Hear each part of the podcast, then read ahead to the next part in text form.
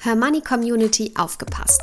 Seit sieben Jahren arbeiten wir von Hermoney daran, dass wir euer Safe Space für alle finanziellen Themen werden. Und jetzt wird aus dieser Vision endlich Realität. Das komplette Angebot von Hermoney gebündelt auf einer Plattform. Videokurse, Community-Bereich, Club-Webinare, Coaching-Sessions, Rentenlückenrechner und vieles mehr erwarten euch. Mehr Infos findet ihr unter hermoney.de slash club.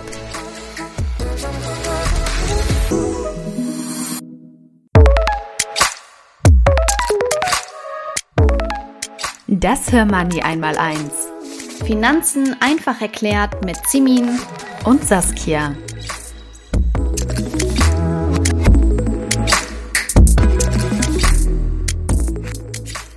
Hallo ihr Lieben da draußen und hallo liebe Simin.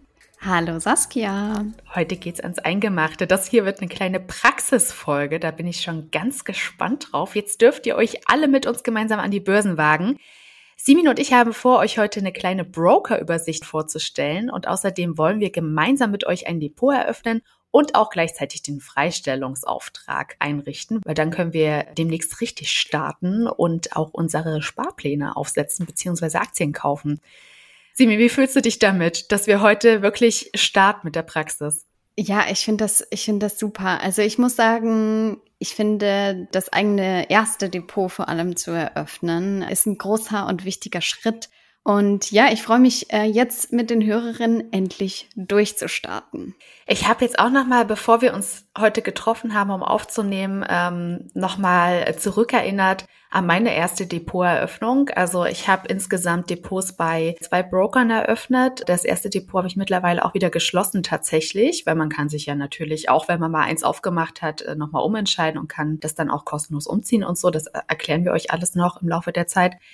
Aber ich weiß noch, das war so ein Punkt, der hat mir nicht so richtig Spaß gemacht, mich da jetzt für einen Broker zu entscheiden. Wie war denn ja, das bei dir damals? Kann ich verstehen. Bei mir war das auch äh, am Anfang gar nicht so leicht. Ich habe mein, ich glaube, mein erstes Depot war bei einer Depotbank, die auch irgendwie kein Mensch so richtig kennt. Mhm. Ich weiß auch gar nicht, wie ich dazu gekommen bin. Ich habe da irgendwie ewig gesucht und verglichen und geguckt, was kostet was und so. Und heute das war natürlich, also als ich mein äh, erstes Depot ausgesucht habe, das war viel weit bevor wir bei Hermoney unseren Depotvergleich gemacht haben, mhm. den wir natürlich auch allen nochmal ans Herz legen, äh, bei dem ich selber auch mitgearbeitet habe und sowas hätte mir total geholfen. Mhm.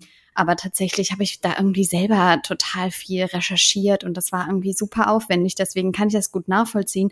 Aber ich muss sagen, ich finde mittlerweile es gibt viele Vergleiche, viele Depotvergleiche. Wir haben ja bei Hermoney gemerkt, okay, viele sind auch werbefinanziert. Deswegen wollten wir wirklich einen Depotvergleich aufstellen, der ja echt ist und äh, und wo wir ehrlich äh, uns die Depots auch anschauen und äh, die Kosten transparent vergleichen. Und ich finde, sowas hilft total ja. bei der Suche. Also würde ich jetzt noch mal ein Depot neu eröffnen, dann ich mhm. würde sofort in, in so einen Vergleich reinschauen und das würde mir total helfen. Vor allem, weil wir, und das wollen, wollen wir auch in dieser Folge noch mal besprechen, weil wir da auch so ein bisschen erklärt haben, was sollte man sich vorher überlegen und so. Deswegen, also ich glaube, mittlerweile ist es, es gibt einige Ressourcen, die den äh, Aufwand deutlich erleichtern und da lohnt es sich mal ein bisschen zu suchen. Aber ich weiß, was du meinst. Es ist keine spannende Aufgabe. Sagen nee, gar nicht. Deswegen, wir wollen das jetzt alle gemeinsam ganz schnell hinter uns bringen, damit ihr dann auch wirklich starten könnt mit euren Fonds, ETFs und Aktien, je nachdem, was ihr noch so vorhabt. Aber eine Strategie fallen wir auch noch gemeinsam aus. Aber vielleicht erstmal, um einzuordnen, was überhaupt ein Depot ist. Simi, magst du das einmal kurz und knackig für unsere Hörerinnen auf den Punkt bringen? Ja, klar. Jetzt haben wir die ganze Zeit schon drum herum geredet. Das ist richtig. Das sollten wir vielleicht am Anfang noch mal klären. Es ist auch eigentlich schnell erklärt, denn ein Depot kann man eigentlich vergleichen mit dem Girokonto für unser alltägliches Geld. Und zwar ist ein Depot einfach notwendig, um unsere Wertpapiere, also unsere Aktien, Fonds oder ETFs zu verwahren. Und das kann man mhm. eben vergleichen mit einem Girokonto. Ja. Wir kriegen ganz oft so die Frage, ja, aber was passiert denn, wenn ich mich jetzt für eine Depotbank entscheide, die dann vielleicht ein Jahr später Insolvenz anmelden muss. Sowas gibt es ja natürlich auch. Da können wir euch direkt mal beruhigen. Ihr müsst keine Angst haben, dass euer Geld dann weg ist. Die Depotbank verwaltet die Wertpapiere zwar, hat aber keine Besitzansprüche. Also das, was ihr dann dort anspart, das gehört weiterhin euch. Ganz genau. Aber vielleicht können wir auch noch mal einen Überblick geben, was gibt es überhaupt für verschiedene Arten von Depots? Ja, sehr gerne. Ihr könnt wählen zwischen drei verschiedenen Arten von Depots. Ihr könnt ganz klassisch zu eurer Hausbank gehen. Das ist also eine klassische Geschäftsbank mit Filiale und könnt dort ein Depot eröffnen. Das wären dann zum Beispiel die Sparkassen, die VR-Banken oder große Geldhäuser wie die Commerzbank. Ihr könnt aber auch ein Depot bei einer Direktbank eröffnen. Das sind Banken, die keine Filialen unterhalten sondern ihr könnt dort eure Bankgeschäfte zum Beispiel telefonisch oder auch einfach online abwickeln. Wenn ihr an solchen Banken interessiert seid, dann schaut euch zum Beispiel mal die ING, die DKB oder Comdirect an. Und, und ich glaube, da sprechen wir jetzt vor allem jüngere Hörerinnen an, ihr könnt natürlich auch einfach zu einem Online-Broker gehen.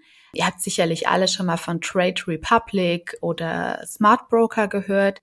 Das sind Online-Broker, die haben sich wirklich auf den Wertpapierhandel spezialisiert. Also hier gibt es keine Bankprodukte wie zum Beispiel ein Konto oder ein Dispo oder eine Baufinanzierung. Hier geht es rein um den Handel mit Wertpapieren, also zum Beispiel mit ETFs. Der Vorteil an solchen Online-Brokern ist natürlich, ihr habt das meistens dann mit einer App auf dem Handy und könnt da ganz schnell hin und her traden, was aber auch gefährlich ist. Also sollte man jetzt auch nicht jeden Tag ja. machen. Ne? Hin und her macht Taschen leer aber die sind unschlagbar günstig, das muss man halt schon mal sagen. Und die sind sehr benutzerinnenfreundlich. Ne? Also die Apps sind sehr übersichtlich und es ist alles relativ schnell gemacht und absolut kein Hexenwerk. Absolut. Ich glaube, das ist auch eine gute, äh, gute Einsteigervariante, wenn man ja. digital affin ist. Aber mich würde mal interessieren, sag ja, wo hast du denn dein Depot? Du hattest eben schon gesagt, du hast es schon gewechselt. Erzähl uns doch davon kurz. Genau, ich habe das schon mal gewechselt, aber nach wie vor bin ich bei einer Direktbank. Hausbanken sind ja schön und gut, aber da sehe ich mich nicht. Ich möchte jetzt nicht zu jemandem gehen und äh, möchte mir dann irgendwie was erklären lassen. Also ich bin ja da sehr bei Do-it-yourself. Deswegen, ich brauche diesen Service nicht und dieser Service kostet ja auch einfach Geld. Deswegen war das vor Jahren schon für mich klar. Also Hausbanken sind raus. Das wird nicht passieren. Online-Broker finde ich auch ganz cool, kann ich mir auch in Zukunft prinzipiell vorstellen, zu einem Online-Broker zu gehen, vor allem weil die eben so günstig sind. Aber ich ja, stehe auch noch relativ am Anfang so mit meinen Investments. Ich äh, investiere jetzt, glaube ich, lass mich mal kurz überlegen. Ich glaube, das sind jetzt irgendwie knappe dreieinhalb Jahre. Und ich komme mit meiner Direktbank aktuell sehr, sehr gut zurecht. Ich finde, der Vorteil bei so einer Direktbank ist, du hast halt die Desktop-Variante. Also du kannst dir das halt alles mhm. am Laptop oder am Computer angucken. Und das finde ich persönlich einfach sehr angenehm. Und ich möchte auch nicht mal schnell irgendwie, wenn ich in der Bahn sitze, mit einer Handy-App irgendwas traden. Das brauche ich nicht. Deswegen, für mich ist es die Direktbank. Wie ist es bei dir?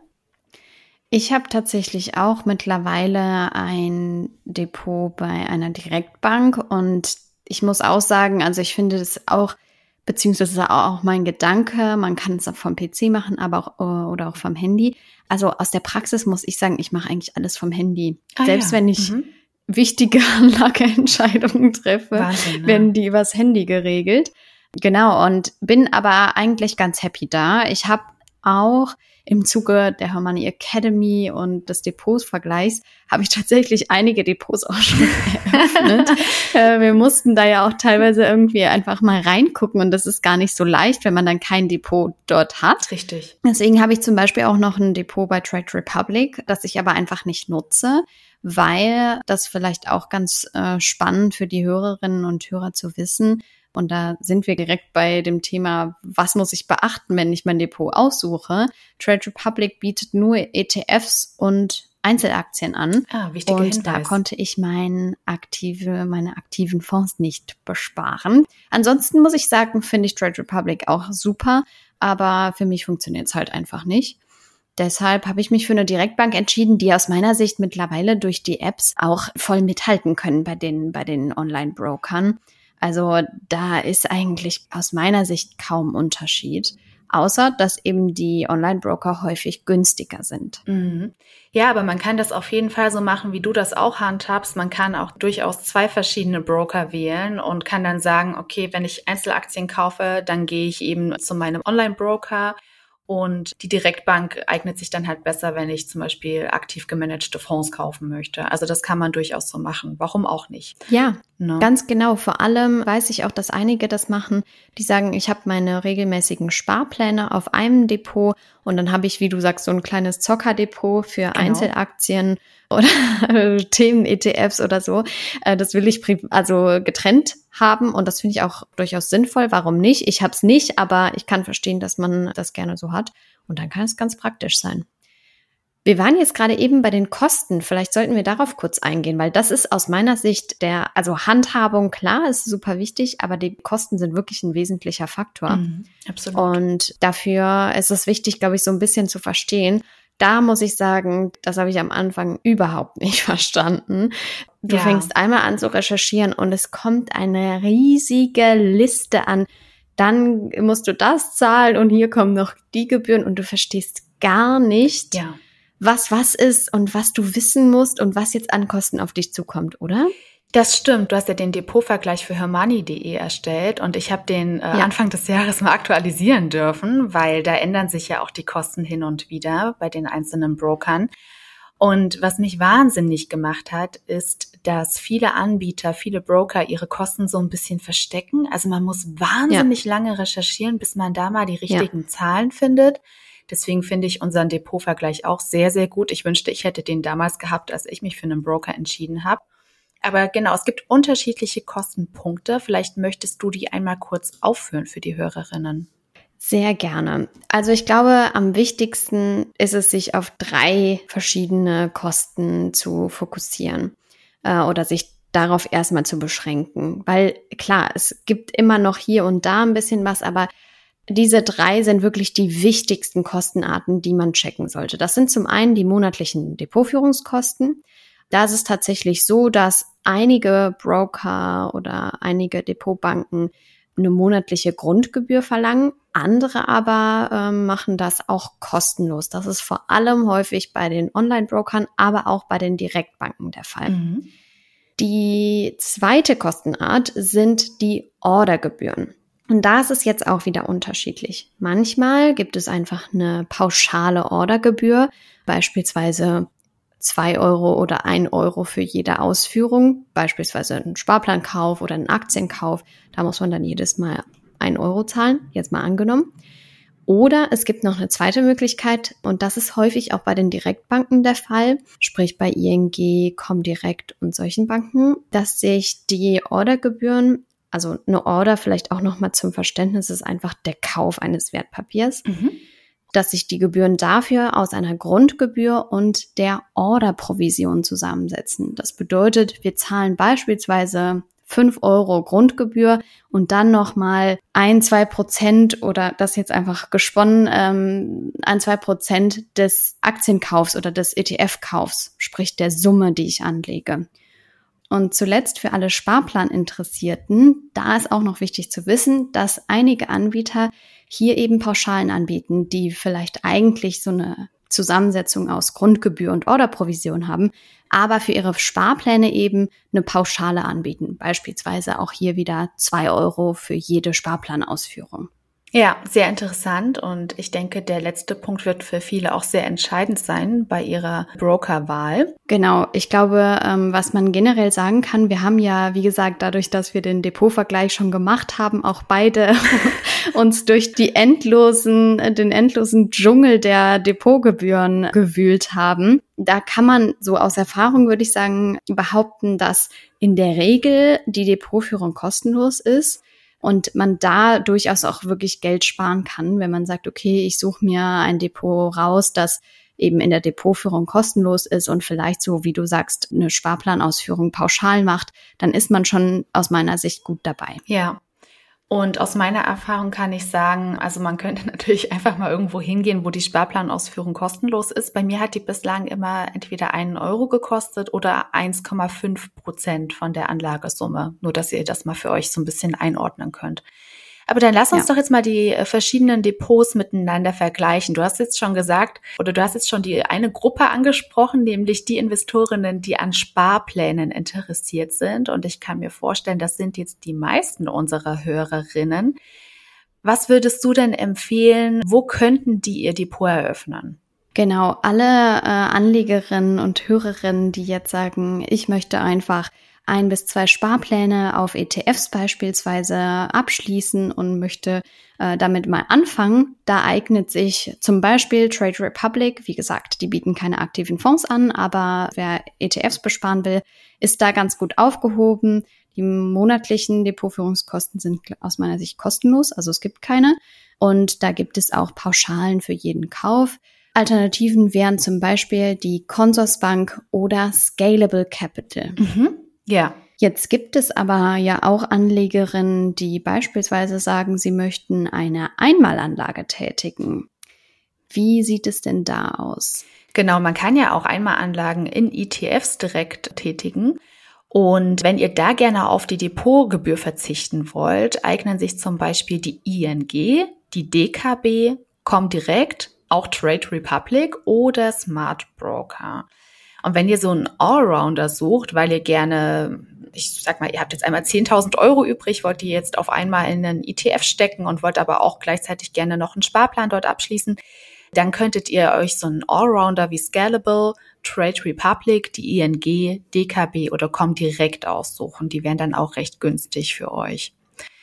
Ja, Simin, wir haben ja auch schon mal das Thema Einzelaktien angesprochen und ich habe ja vorhin auch schon mal ja. gesagt, so hin und her macht Taschen leer und es gibt aber trotzdem Hörerinnen, von denen ich weiß, die sitzen dann auch mal in der Straßenbahn und stecken dann einfach mal 1000 Euro in eine Aktie und einen Monat später nehmen sie das Geld wieder raus, stecken das in eine andere. Also ah, ich krieg da wirklich richtig Mupfensausen, wenn ich das so höre und mir das vorstelle. Aber was, was ist denn, wenn ich jetzt so Typ Zockerin bin? Wo gehe ich denn dann am besten hin? Ja, das sind wir beide ja eher nicht. Ähm, und da können wir auch immer nur wieder wiederholen, dass man das auf jeden Fall immer mit einem begrenzten Budget machen sollte. Aber wenn man sagt, hey, ich habe da Bock drauf und das macht mir Spaß, dann kommen zum Beispiel Scalable, Trade Republic, Smart Broker oder Flatex in Frage. Das alles sind solche Online-Broker, die eben besonders günstig sind. Besonders äh, günstig waren zuletzt Scalable Capital und Trade Republic, wo die Ordergebühren gratis oder bis zu einem Euro kosten. Ja, genau. Die haben teilweise so Trading Flatrates. Das ist vielleicht ganz interessant für genau. so Zockerinnen. Und ich habe es ja vorhin schon mal gesagt, so Direktbanken wie die ING, die Consorsbank oder auch die Comdirect, die sind zwar ein bisschen teurer, aber bieten eben auch mehr Service. Also man könnte auch mal jemanden anrufen, wenn man eine Frage hat zu einer gewissen Order. Und ihr habt dort auch in der Regel keine Depotführungsgebühren. Und ich finde auch die Webseiten recht übersichtlich, muss ich sagen. Aber letztendlich, also für welches Depot ihr euch entscheidet, das kommt natürlich komplett darauf an, was ihr für Wünsche habt und was auch euer Anlageverhalten ist. Also da müsst ihr erstmal in euch gehen und euch das vielleicht mal alles in Ruhe in unserem Depotvergleich, den ich auch gerne verlinke, einmal angucken. Da könnt ihr das auch selber nochmal in der Tabelle sehen, was wie viel kostet und wie viele ETF-Sparpläne die unterschiedlichen Broker auch anbieten. Das unterscheidet sich nämlich auch. Also ihr habt jetzt nicht bei jedem Broker alle ETFs zur Verfügung, sondern manche haben mehr, manche weniger im Repertoire. Also bietet es sich hier und da auch erstmal an zu gucken, was möchte ich eigentlich für einen ETF oder für einen Fonds besparen. Genau. Und dann guckt ihr zum Beispiel bei Just ETF, wenn ihr euch jetzt für einen ETF entschieden habt, bei welchem Broker ihr den überhaupt kaufen könnt. Das ist halt jetzt nicht standardmäßig überall so vertreten. Genau, das kann man entweder bei Just ETF oder auch beim äh, Depot häufig auch direkt nachschauen, dass man einfach zum Beispiel bei der ING in der Suche eingeben kann, die WKN, also die Wertpapierkennnummer oder die internationale Wertpapierkennnummer ISIN, kann man da einfach in die Suche eingeben und checken, bietet die ING jetzt in dem Fall meinen Fonds oder meinen ETF an. Aber es gibt auch noch zwei andere Fragen, die man sich vor der Depotwahl aus unserer Sicht stellen sollte. Das ist zum einen die Frage, komme ich mit der Website zurecht? Und da muss ich wirklich sagen, da war mein erster Depotanbieter auch irgendwie keine gute Wahl. Dito. Es war irgendwie super, ne? Ja. Es, war, es war super kompliziert und irgendwie so ganz altmodisch mhm. aufgebaut. Die Website auch. war irgendwie seit Jahren nicht mehr überholt. Und jetzt bin ich wirklich total happy mit so einer Direktbank, bei der alles über App und auch online perfekt funktioniert. Also das ist aus meiner Sicht äh, super wichtig, dass man da sich anguckt, wie sieht das denn von innen aus? Ja, oder? genau. Und auch weil du jetzt sagst, ähm, du kommst mit der App auch gut zurecht. Das ist natürlich dann auch noch die zweite oder die, in dem Fall jetzt dritte Frage, bietet die Bank oder der Broker eine App an? Das ist für viele auch eine ganz genau. wichtige Sache. Ne? Es wollen ja nicht alle, so ja. wie ich, dann immer am Laptop sitzen und dann dort traden, sondern ja, wie gesagt, wenn ihr das gerne von unterwegs aus macht, dann ist eine gute App für euch natürlich auch wichtig. Aber Simin, jetzt lass uns doch mal ans Eingemachte gehen. Wie eröffne ich denn jetzt so ein Depot? Du hast das Spiel ja jetzt schon ein paar Mal durchgespielt, auch für die Academy. Da hast du Videos aufgenommen und hast ja extra im Zuge dessen zwei neue Depots aufgemacht, hattest ja aber eigentlich schon ein altes. Also das ist eigentlich ganz praktisch. Wir zusammen haben jetzt schon fünf Depots und äh, können da wahrscheinlich ganz gut jetzt aus dem Nähkästchen plaudern, wie man sowas macht und worauf man achten sollte. Genau, das ist nämlich eigentlich total einfach und das wäre auch mein Tipp an alle Hörerinnen. Habt auch nicht zu viel Angst davor, ein Depot zu eröffnen und euch zu entscheiden, sondern macht's einfach wie wir und eröffnet einfach mal eins und dann seht ihr auch, ob ihr damit zurechtkommt oder nicht. Denn in der Regel ist es, wie gesagt, relativ einfach. Bei Trade Republic zum Beispiel muss man eine App herunterladen, bei anderen muss man einfach auf die Seite gehen, auf die Website und die eigenen Daten eingeben. Dann gibt es in der Regel ein sogenanntes Auszahlungs- oder Verrechnungskonto. Das kann zum Beispiel ein zusätzliches Girokonto sein, das der Broker oder der Depotanbieter anbietet. Oder man muss ein bereits bestehendes Girokonto, also das kann dann einfach das eigene Girokonto sein, angeben. Und wenn man dann all seine Daten eingegeben hat, dazu zählen zum Beispiel Geburtsdatum, Wohnort und so weiter, dann muss man in der Regel noch seine Identität bestätigen. Das geht zum Beispiel super einfach über Videochat. Und das kann ich auch nur empfehlen. Eine Alternative ist das Postident-Verfahren aus meiner Sicht aber super kompliziert mhm. und total unnötig aufwendig. Also wenn ihr da die Videochat-Funktion habt, ist meine Empfehlung, nutzt die auch und habt da keine Angst, mit wem ihr da irgendwie telefonieren müsst oder so. Das geht alles ruckzuck. Ja, das geht viel schneller. Ihr könnt das Eben, von zu Hause und die Mitarbeiter machen. machen. das total routiniert. Ja, das dauert keine zehn Minuten. Genau. Dann muss man in der Regel angeben, welche Kenntnisse und Erfahrungen man mit ETFs, Aktien und auch manchmal Derivaten hat. Hier solltet ihr auf jeden Fall ehrlich sein. Das Ganze dient einfach nur eurem Schutz. Da passiert auch nichts, wenn ihr sagt, ich habe keine Ahnung. Also das könnt ihr ruhig sagen und dann werdet ihr nämlich bei Anlageinstrumenten, die laut dem Depot eure Kenntnisse übersteigt, werdet ihr einfach darauf hingewiesen, hier bist du sicher, dass du diesen Kauf tätigen willst, weil du hast angegeben, dass du keine Ahnung hast von Derivaten beispielsweise, die ja auch die wenigsten Hörerinnen, denke ich mal, nutzen werden. Und wie gesagt, also es dient einfach nur eurem Schutz, seid da ehrlich. Dann ist es eigentlich schon fast geschafft. In der Regel muss man das Ganze dann noch bestätigen und abschließen und dann kann man sich die eigenen Vertragsdokumente herunterladen. Geld eventuell auf das Verrechnungskonto oder Girokonto, das dann angeboten wird, überweisen oder eben das eigene Girokonto nutzen und dann kann es schon losgehen mit dem ersten Kauf. Ja, das ist wirklich eigentlich kein Hexenwerk. Also man sollte sich vielleicht insgesamt mal, wenn man das mit dem Video-Ident-Verfahren macht, sollte man sich vielleicht mal eine Stunde Zeit nehmen und dann ist dieser sehr, sehr wichtige Punkt abgehakt. Ja, und wenn man dann merkt, okay, irgendwie ist es doch nicht das Richtige, dann schließt man halt einfach wieder das Depot. Gerade bei denen, die keine monatlichen Depotführungskosten an, äh, haben, kann man auch einfach das Depot wieder schließen und sich ein neues eröffnen. Aber wenn wir jetzt sagen, okay, das Depot gefällt mir, Saskia, wie richte ich das denn ein? Du hast es schon gesagt, ich würde da jetzt auch anschließen. Also in der Regel müsst ihr erstmal Geld auf euer Verrechnungskonto überweisen. Ihr könnt es aber auch so einstellen bei ganz vielen Brokern, dass die das Geld automatisch von eurem normalen Girokonto abbuchen. Das ist auch möglich.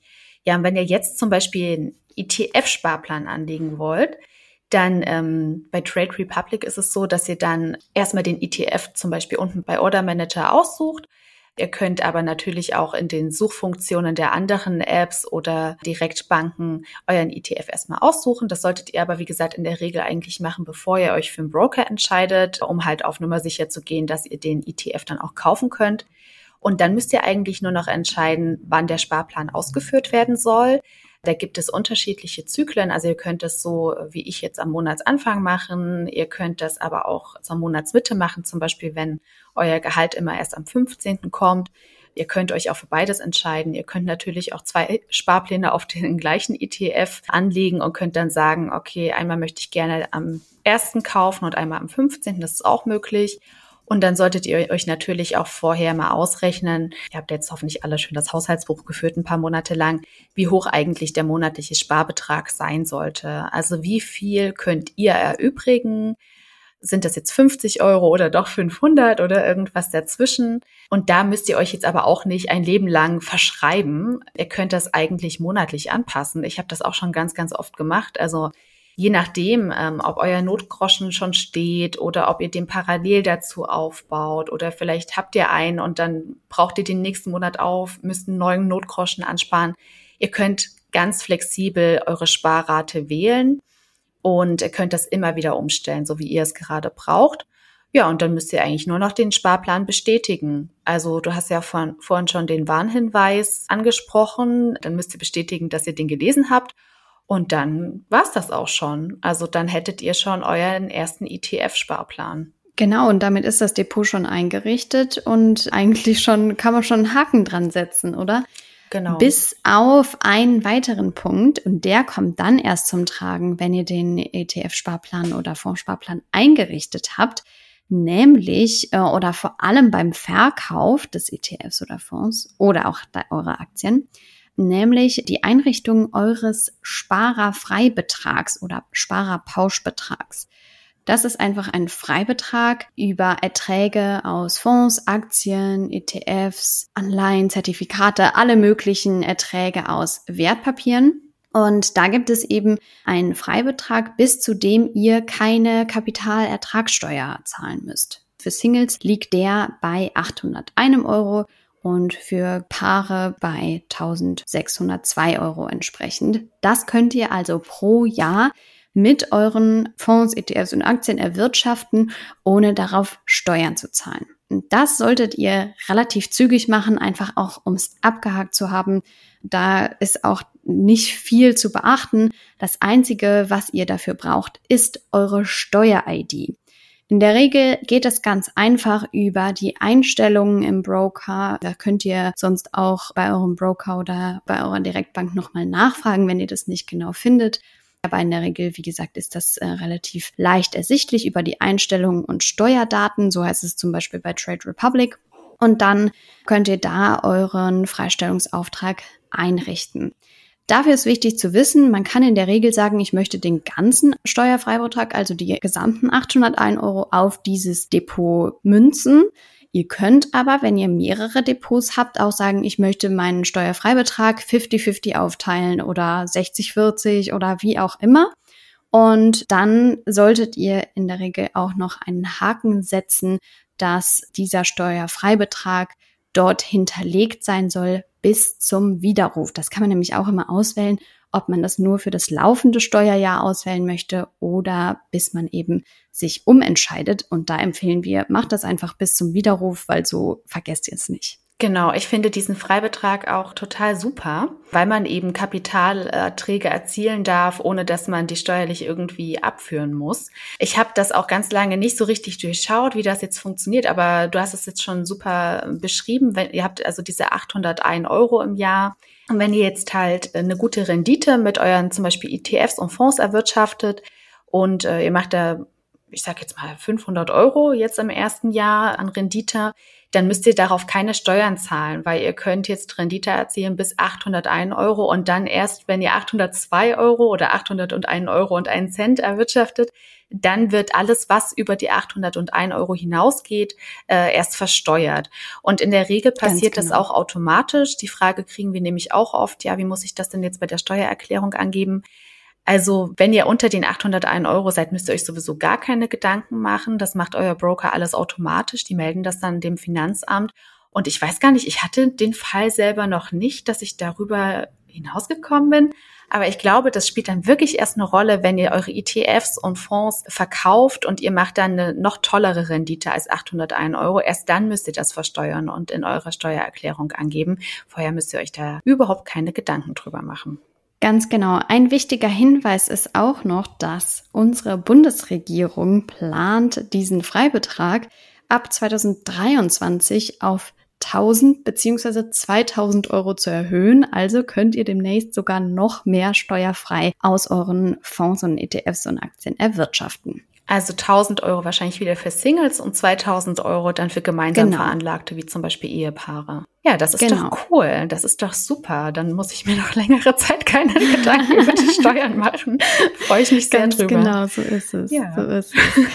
ja, Saskia, ich glaube, das war ein guter Rundumschlag um das Thema Depot. War auch ziemlich viel, oder? Also ich kann mir vorstellen, ist, dass das jetzt ja. gerade für so Anfängerinnen wahrscheinlich erstmal so ziemlich erschlagend ist. Aber ich finde auch, wir haben das jetzt ganz gut runtergebrochen auf die wichtigsten Infos und hoffen sehr, dass ihr jetzt äh, euch an äh, die Depot-Einrichtung rantraut und ihr das einfach mal macht, weil dann können wir auch in Zukunft gemeinsam darauf aufbauen und dann uns die besten ETFs aussuchen und so weiter und so fort, eine coole Strategie uns überlegen. Aber dafür braucht ihr eben unbedingt einen Broker. Also geht hin, Ganz genau. sucht euch einen aus, macht ein Depot auf und dann reden wir weiter. Genau, so ist es. Und für alle, die das Ganze nochmal nachlesen möchten und sich nochmal genauer über die ganzen Ordergebühren und Grundgebühren und was auch immer informieren möchten, für die verlinken wir nochmal den Depotvergleich, den, an dem Saskia und ich, wie gesagt, auch mitgearbeitet haben, euch in den Show Notes. Da könnt ihr also alles nochmal ganz in Ruhe angucken.